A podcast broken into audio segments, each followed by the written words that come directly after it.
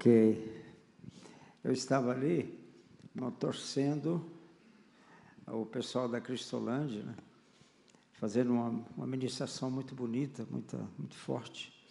E eu estava ali torcendo, quem sabe continua, e eu acho que eu nem quero ministrar aqui hoje. Não, não sei, eu estou meio encabulado, não sei não, não é? E, mas amém. Né? Vamos, por alguns minutos, nós vamos conversar sobre um assunto, irmãos. É, assim, eu creio que estarei aqui à noite novamente, se, se não acontecer o arrebatamento, acho que eu estou aqui à noite. Né? Então, é, nós estaremos aqui também hoje à noite, né? E eu quero falar aos irmãos, conversar com os irmãos, sobre, sobre um lugar, uma cidade. Abra comigo em Hebreus 11. Hebreus 11.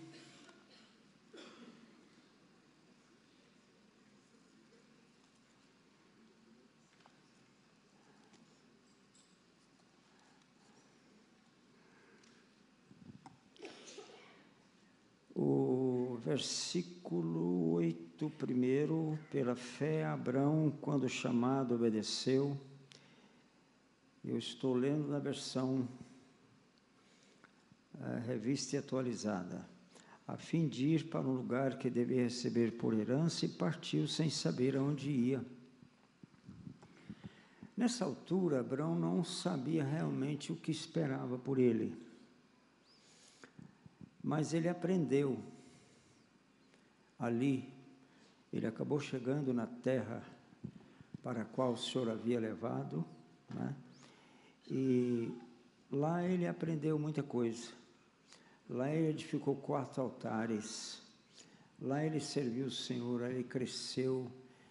Ele teve um filho nascido da sua esposa e que foi o filho herdeiro.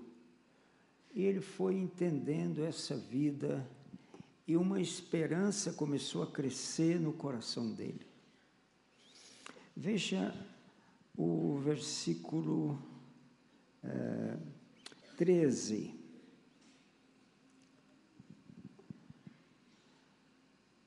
Treze.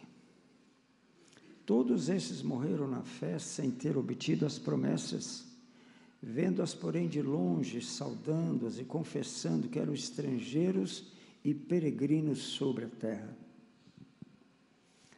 Ele foi entendendo esse princípio de ser estrangeiro e peregrino, né?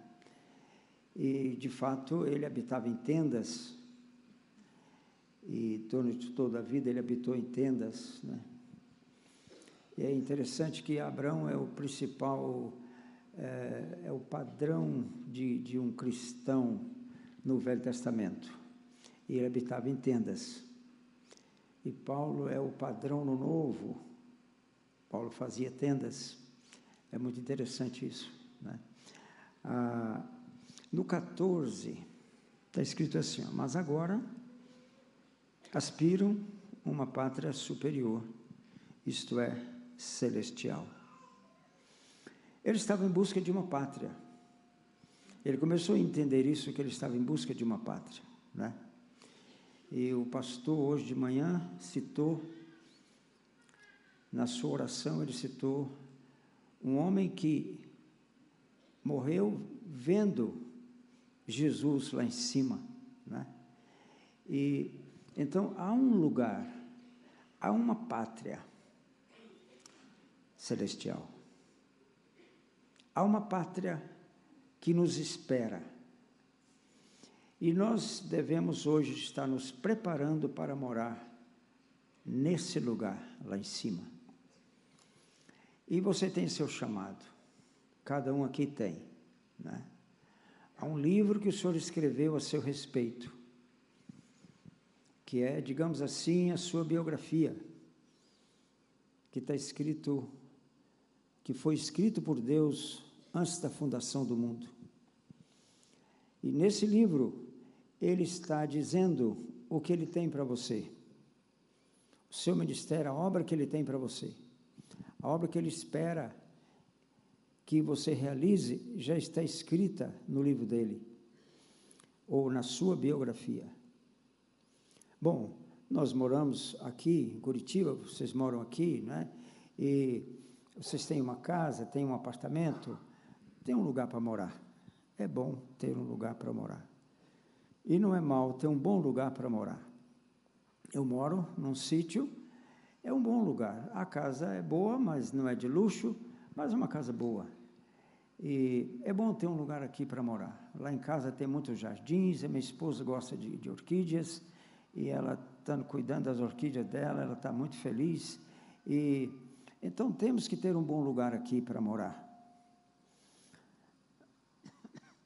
Mas só que há um, uma pátria superior, aqui ó, aspira uma pátria superior. Há algo superior. O perigo que nós corremos é de acostumar tanto com essa pátria aqui embaixo, com essa casa nossa, com o nosso carro, né, com as nossas coisas, e tudo isso tem um preço, não é? é? Tem um custo financeiro, um custo com as nossas emoções, a nossa luta para obter um bom carro, um carro melhor. Isso não é errado. É, só que há um risco também nisso, né, se envolver, né?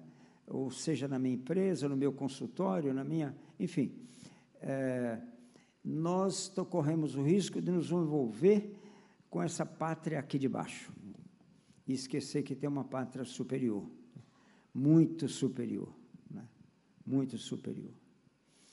Jesus, o Senhor, é, ele falou assim: Ao vencedor darei que se assente comigo no meu trono, como eu também venci, e me assentei com meu Pai no seu trono. Né? Então, há um lugar bem maior, bem superior, que esperam para aqueles que alcançarem esse lugar. Vamos, vamos ler, eu vou estar ministrando esse assunto agora, e, e hoje à noite também, a, a, o mesmo tema que eu creio que o Senhor tem para nós. Eu, como não sou aquele pregador, não sei, acho que, sei lá se eu sou pregador, é, eu, eu, eu gosto, enfim, eu queria ler alguns textos aqui para os irmãos, mais uns dois, três textos. É, veja comigo em Efésios capítulo 3.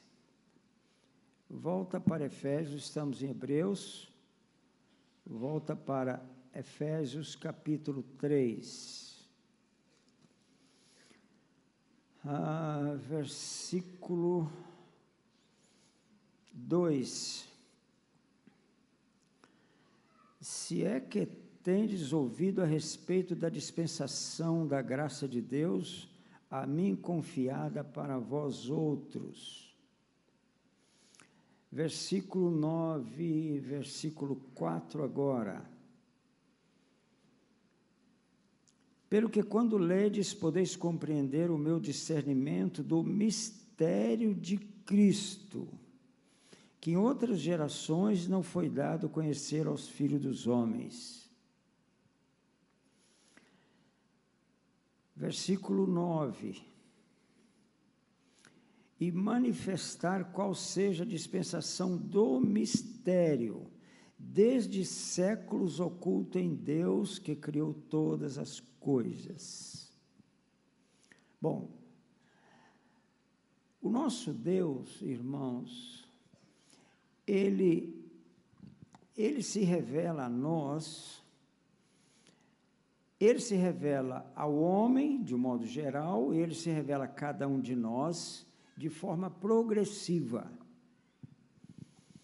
Uma verdade hoje, ela continuará sendo verdade todo o tempo, porque a verdade ela é eterna.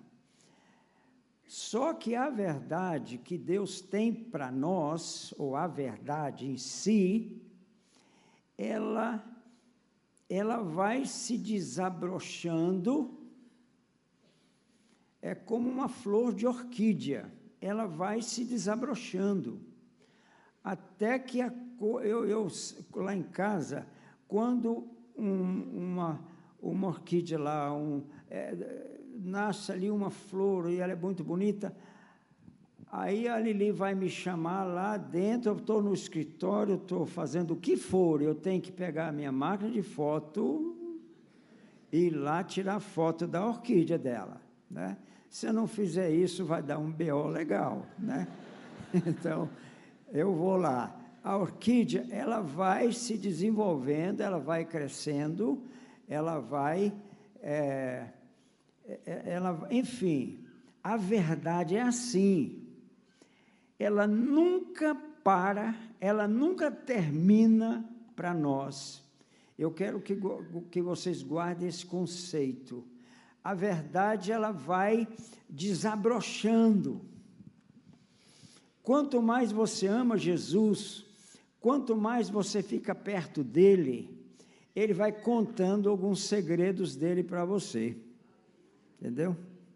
Então, esses segredos, que ele tem, veja aqui, ó, qual seja a dispensação do mistério. A igreja, você, você foi um mistério por, bilhões, por muitos bilhões de anos, antes da fundação do mundo, depois que o homem foi criado, você nasceu agora, mas você já nasceu no coração de Deus muito tempo atrás. Só que esse mistério se manifestou agora. Você é algo, você é uma manifestação do amor de Deus.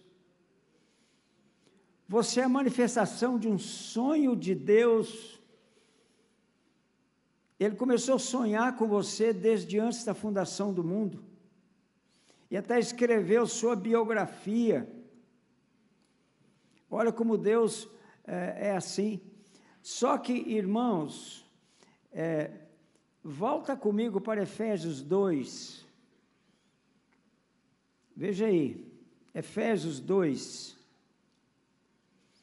versículo 7. Para mostrar nos séculos vindouros a suprema riqueza da sua graça em bondade para conosco em Cristo Jesus. Porque pela graça sois salvos mediante a fé, isso não vem de vós, é dom de Deus. Então, o que ele já revelou a você, e é sobre essa palavra que eu quero falar um pouquinho. Ah, tem um relógio ali. Pastor é cuidadoso, não é? Pregador. Porque o pastor prega o pastor é assim, ó, quando ele fala, estou terminando, não acredita nele não. acredita nele não. Mas, vamos lá. É, eu quero falar para vocês, então, mostrar essa palavra aqui para vocês, essa palavra século. E é sobre essa palavra que eu quero falar. Essa palavra, irmãos, no grego é a palavra aion. Essa palavra, segundo Barclay, ela tem três significados. Aion. É a mesma palavra para século, tem outros, outros, outros sinônimos, né? É, dispensações, etc. Tem muitos sinônimos, né? Aqui, ah, aqui está séculos. Eu gosto dessa palavra séculos, que não significa para aqueles que ainda não, não sabem, não significa 100 anos exatamente, mas um tempo indeterminado, né? Então, esses séculos, a Bíblia em, aqui chama, aqui no grego, é a palavra aion. Essa palavra, ela significa a, a duração, é, é um tempo, é um certo tempo. Ela pode significar ainda até a duração de uma vida, mas é um certo tempo. É um, um tempo muito longo, geralmente. Um tempo muito longo. Ela pode, ela significa é, para sempre. Palavra século pode ser traduzida para sempre ou perpetuamente, não é? Então, ela é uma palavra que nos liga à eternidade. Então, é a palavra da eternidade. É uma palavra que transcende o tempo. Porque nesse, desse, nesse século, nós estamos vivendo hoje o, o presente século. Em Gálatas, Paulo chama esse período de presente século. Né? Bom, nós estamos nesse presente século. Então, se há um século presente, há séculos passados. Se há um século presente, há séculos futuros. E Paulo está falando aqui de séculos futuros, né? Ele fala, ele começa falando aqui no 6 de lugares celestiais, no 7 ele fala para mostrar nos séculos vindouros a suprema riqueza da sua graça, não é? Então, irmãos, é um tempo. É, você imagina, imagine assim, ó. É, imagine que você viajou até Plutão. Plutão é um, é um, é um, acho que cometa, cometa não é planeta, né? Planeta não era planeta, agora planeta perdeu o emprego, foi empregado de novo, parece que é planeta de novo, né? É planeta, é o último conhecido, né? Então vamos fazer uma viagem até lá, Plutão, né? Você contrate um Boeing, desses que viajam a 970 quilômetros por hora, e arranjam bastante alimento, assim, lá em Goiás, tem rapadura, essas coisas, com farofa, bastante alimento, porque você vai demorar 600 anos para chegar lá. A 950 km por hora, você vai levar seis séculos, 600 anos para chegar lá. Só que quando você chegar lá, Se você fosse fazer uma viagem, por exemplo, você vai até o fundo do quintal, seria o fundo do quintal, sua casa tem um quintal, seu lote tem, é, tem 50 metros de comprimento, você andou até o fundo do quintal, você chegou lá. Um é isso, é, é um lugar que você perde de vista, então, Deus quer nos conduzir a uma, a uma visão eterna.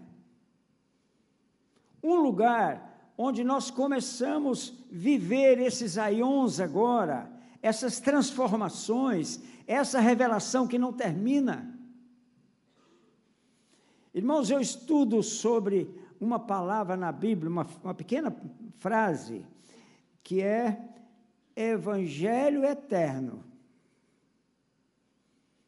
só, só mencionada uma vez na Bíblia, aqui em Apocalipse 14. Eu estudo, irmãos, sobre isso, sobre Evangelho eterno, desde 1977. Ouvi um primeiro estudo sobre essa palavra de um homem muito simples, mas muito cheio do Espírito.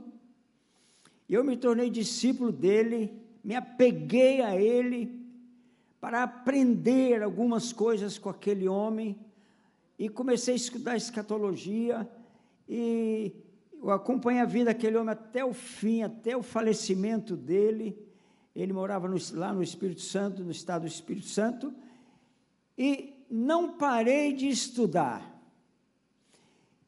E cada vez que eu estudo sobre, eu estou falando de um tema, cada vez que eu estudo sobre essa palavra, Evangelho eterno, o Senhor me ensina mais um pouco. O que você foca, expande. Então, a verdade que você foca, para você, pessoal, pessoalmente, a verdade que você foca, ela expande na medida em que você ama aquilo. Quanto você ama, eh, sabe, o Espírito Santo vai conduzir você a uma certa verdade, ou algumas verdades. Depende da sua fome, da sua sede, do seu o desejo real de aprender. Porque tem muitos crentes, irmãos, que eles ficam no átrio. Tem muitos pastores que ficam no átrio, né? Então, é, ficam no átrio, tudo bem, passou pela porta do caminho, está salvo, né? Mas se contenta com o átrio. Só que tem uma caminhada. São os aions da nossa vida é a nossa caminhada até o Santo dos Santos. São seis passos até o fim dessa caminhada, que é a arca. Então, é esse, tem pessoas que ficam ali, estão satisfeitas com o que já têm. É como se o pastor Sebastião falasse: olha, aqui tem dois mil membros, dois mil e tantos membros, oh, tá bom, não quero mais não. Ah, quero o pastor que não quer mais. Não, é, não, não quero mais não. Se ele falar que não quer, a igreja vai diminuir. Então, se você quer, você vai ter sempre mais. Se você ama uma verdade, essa verdade vai crescer para você sempre mais. Então não se contente nunca com o que você tem. Esse livro aqui, irmãos, isso aqui, ó. O universo inteiro. Acho que não cabe aqui. Cada versículo, irmãos. Um dia, é, eu estava, era um, estava sozinho na minha casa, lá no sítio, e seis da manhã, mais ou menos, estava mais sendo o dia, o senhor veio falar comigo.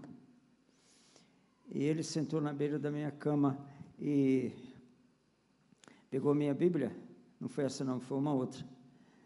E ele abriu, ele não falou Mateus, capítulo, não falou não. Mas eu sabia que era Mateus, porque tem uns capítulos, um versículo só tem em Mateus. E, e ele, ele lia um versículo e me explicava o versículo. Irmãos, era como se fosse uma Itaipu. Cada versículo. Ele lia o outro e me explicava. Depois ele foi embora. O que ficou ali? Eu saí da cama, eu estava sozinho na casa naquele dia de manhã, né? as portas fechadas, ele, eu, eu saí pelo quarto, comecei a pensar naquilo, tudo havia um aroma ali, um, havia algo ali. Sabe o que ficou no quarto? Ficou uma bondade. Ele é muito bom. Ele é muito bom. E foi a bondade dele que ficou ali. E depois, irmãos, porque eu tinha um sonho. Isso tem muitos anos tem uns 40 anos que aconteceu isso. Eu tinha um sonho, um sonho de viajar, de ir para as nações e tudo. Eu exercia uma profissão e eu tinha um sonho, que era pensar assim, não, acho que eu, eu queria ser Paulo. Paulo, né? E tudo. E depois eu fui pensando, Paulo, e não dá não está grande demais, né? E Paulo faz isso, faz aquilo, ressuscita um, cura o outro e não sei o que, meu Deus, né? Então eu baixei para Pedro, né? Baixei para Pedro. Aí, eu, Pedro, Pedro, a, a própria, o pessoal queria ficar até a sombra dele, passar né, para ser curado, né? Eu falei, aí é que não dá mesmo, né? Aí eu fui para o monte, orar. Eu tenho um monte lá em casa, onde eu vou lá buscar o Senhor. E lá no monte o Senhor falou comigo.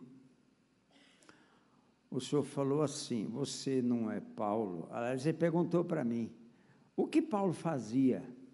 Aí ele não apareceu, não. Foi o Espírito Santo que veio e falou comigo. Eu falei: Paulo fazia tendas. E o que Pedro fazia? Pedro era pescador e tal. E naquela hora eu lembrei que num dia, no primeiro dia do sermão dele, já é 3 mil. Falei, 3 mil. Né? Eu pensei, né? E João, ele perguntou para mim, eu falou, João, quando o senhor chamou ele, ele estava consertando as redes. Ele falou, esse é o seu ministério. E naquele dia que você que eu fui conversar com você lá pessoalmente, lá, na, lá no seu quarto, eu fui te entregar o dom de consertar as redes. Né? Então, cada um tem um dom. Você tem o seu. Né? Há o empresário tem o dom, um tem o dom de presidência, outro tem o dom de serviço, não é? Os dons, outro tem o dom de, de ofertar, né? de, de, de repartir, ele ganha mais dinheiro, tem mais talento para ganhar dinheiro, não é? E então nós estamos levantando, irmãos. Pastor, eu vou parar, hein? Já, já, tá? Fica tranquilo, né? Então, é, irmãos, o, nós estamos levantando, é porque eu estou muito à vontade, sabe, pastor? Eu estou até fugindo do caderno, e assim, né? Então, a, nós estamos levantando, irmãos, no Brasil, 70 homens. Porque o Senhor escolheu 70. Foi falado aqui de Gadara. Ele escolheu 70 depois que ele esteve em Gadara. Logo depois, ele escolheu 70. Nós estamos buscando, escolhendo 70 homens. 70 homens. Com esses 70 homens, nós iremos a cada povo, tribo, língua e nação da terra. Nós iremos aos confins da terra. Esses 70 homens o Senhor vai multiplicar. Nós estamos buscando é, para cada um deles 70 intercessores que vão se comprometer de interceder por aquele homem, aquele missionário, o resto da sua vida. E nós estamos buscando, irmãos, é, pessoas que jejuem. Nós vamos levantar, é, nas contas que temos até o momento, cerca de 3 mil pessoas, um pouco mais, que vão jejuar 21 dias por ano, ou 21 dias, o jejum de Daniel, ou direto, 21 dias direto, se ele puder separar, como Daniel separou, né? Eu estou num jejum de 21 dias, que termina amanhã. Mas eu estava com essa agenda, não tinha como, a agenda não era aqui. Aqui eu, eu peguei uma carona para poder chegar aqui, peguei literalmente uma carona lá. É, é, é, eu creio que sim, né? Eu creio que sim, né? Então, é, para estar aqui, eu, eu, eu tinha uma, carona, um, um, uma agenda lá, lá em Timbó, é, em Santa Catarina, que eu não podia, então, eu estou no jejum de 21 dias. Estamos buscando pessoas que vão jejuar 21 dias pela libertação completa da nossa nação de todas as suas maldições. É.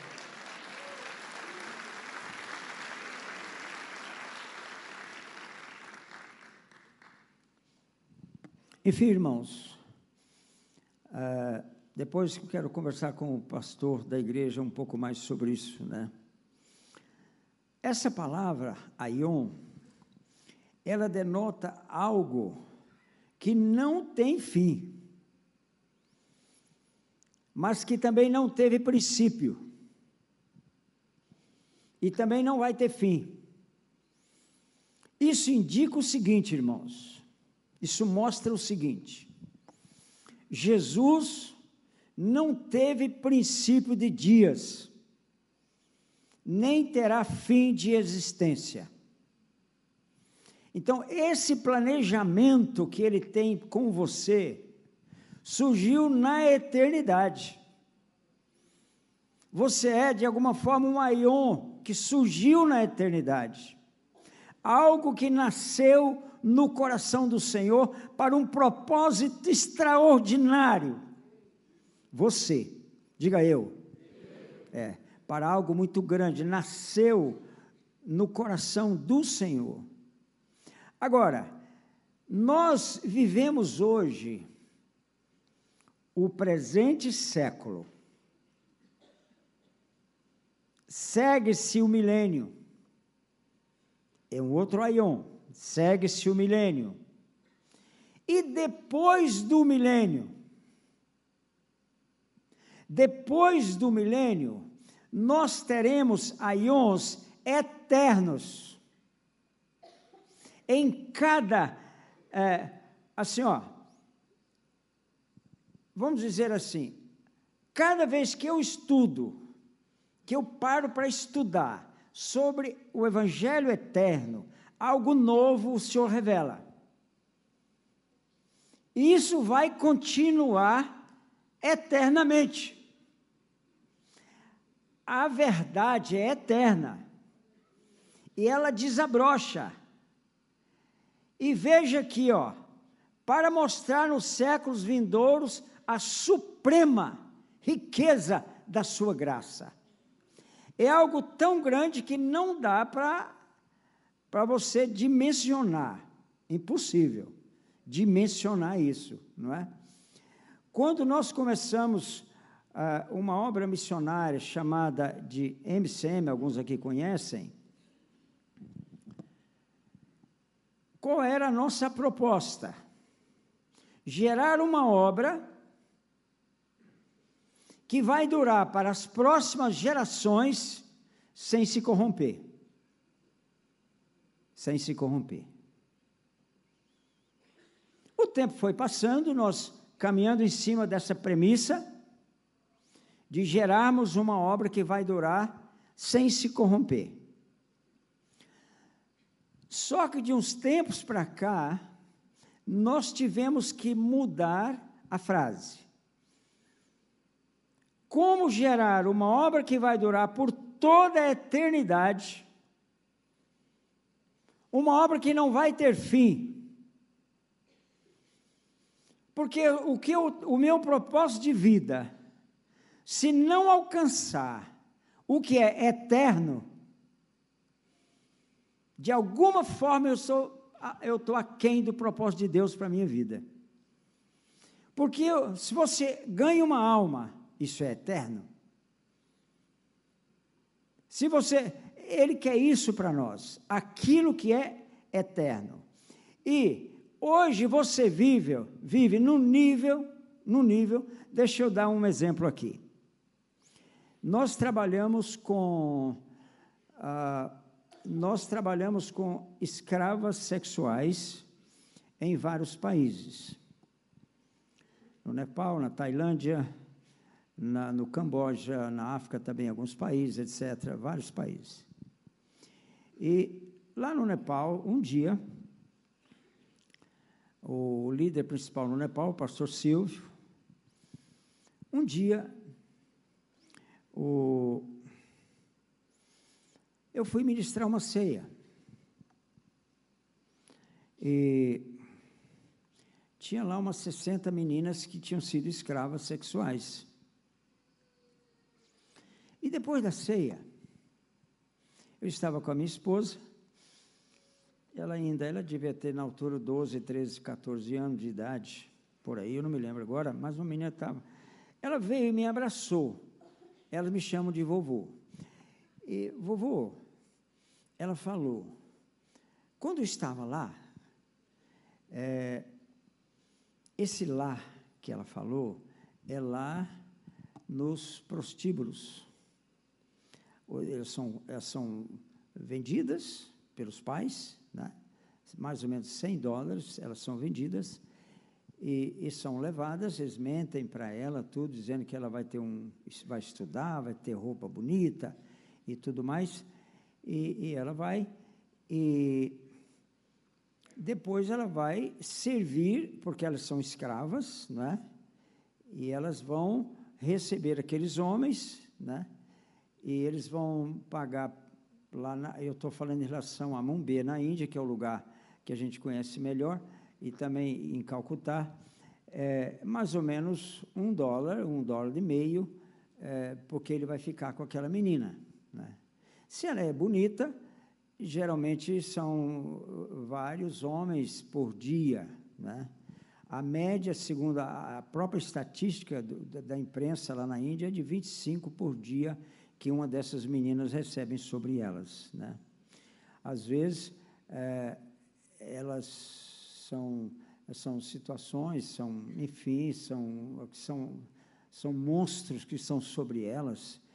E, às vezes, uma, uma vez me contou, vovô já estava sangrando, mas não teve jeito, eu tinha que, que receber o próximo e tal. Né? É uma coisa, é, é um crime que você não pode imaginar o quanto e aí aquela veio depois da ceia, aquele momento assim, então, uh, ele me abraçou assim, minha esposa estava do lado, e me abraçou, abraçou minha esposa, e abraçamos ela também. E ela falou assim, vovô, quando eu estava lá, eu pensava assim, é, esse Deus, meu Deus, é mau, porque ele me trouxe para esse lugar de tanto sofrimento. Mas, vovô, eu pensava, ela contando para mim.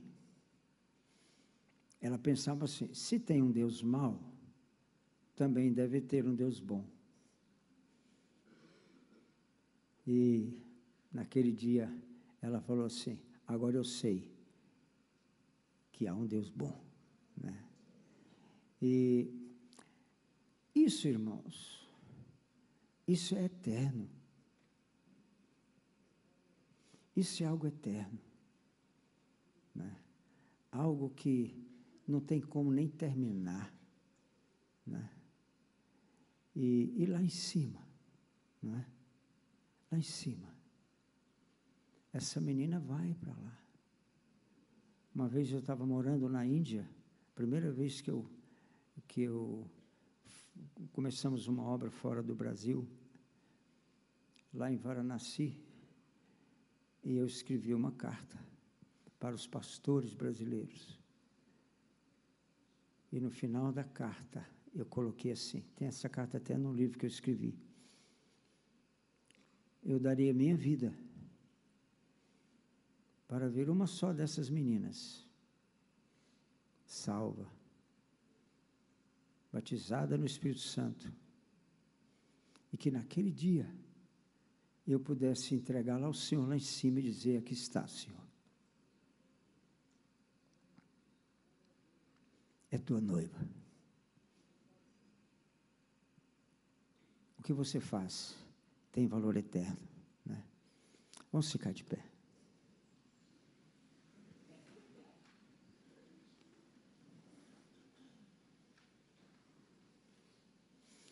Baixe seus olhos.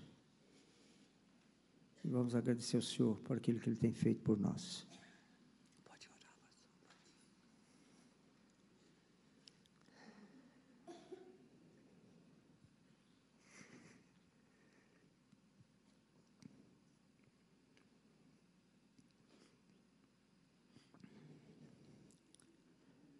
Obrigado, Senhor. Obrigado, Senhor. pela obra do Senhor. Mas muito obrigado, mais ainda, pela graça do Senhor, que o Senhor tem derramado nessa igreja, na vida do pastor dessa igreja, da esposa dele, de todos os pastores. Muito obrigado, Senhor, por ter conhecido esses irmãos. Te louvo por isso. Em nome de Jesus. Amém. Amém. Irmãos queridos, antes de você ir embora, hoje pela manhã, já reportei a vocês, recebi essa mensagem que o pastor Pascoal pregou. Você pode entrar no YouTube e também ouvir o que Deus espera de mim.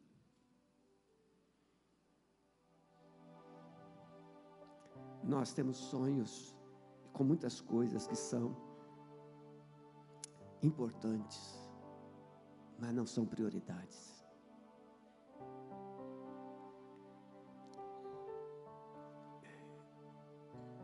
E, a, e aí vem Deus, e de uma forma tão simples como o pastor José, como ninguém, e faz a gente ver que as coisas que são prioridades, elas vão durar para sempre. Vão durar para sempre. Você tem parentes, você tem vizinhos, você tem colega de trabalho. Eles são prioridades.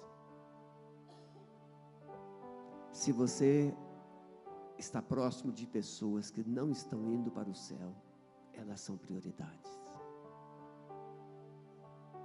Se você está usando recursos em coisas, faz uma reflexão. Coisas. Os meninos lá da, da Cristolândia, hoje estão numa chácara, tem onde dormir, tem o que comer, tem disciplina, tem Jesus. Não recuem. Ouviu, meninos? Levantem as mãos vocês aí da Cristolândia. Não recuem. O crack é passageiro. A droga é passageira. O efeito passa e precisa de novo, mas Cristo é eterno. A visão do céu é eterna. Nós somos para lá. Que o amor de Deus, o nosso Pai, a graça de nosso Senhor Jesus Cristo e as consolações do amado Espírito Santo, seja com a sua vida, com a sua família e com todo o amado povo de Deus presente em toda a terra. Amém. Pastor Daniel, toda a equipe, pessoal da Cristolândia, Deus abençoe. Muito obrigado pela presença de vocês. Até logo mais, irmãos. Voltem às 18h30, pastor. José Rodrigues tem uma palavra muito especial para você.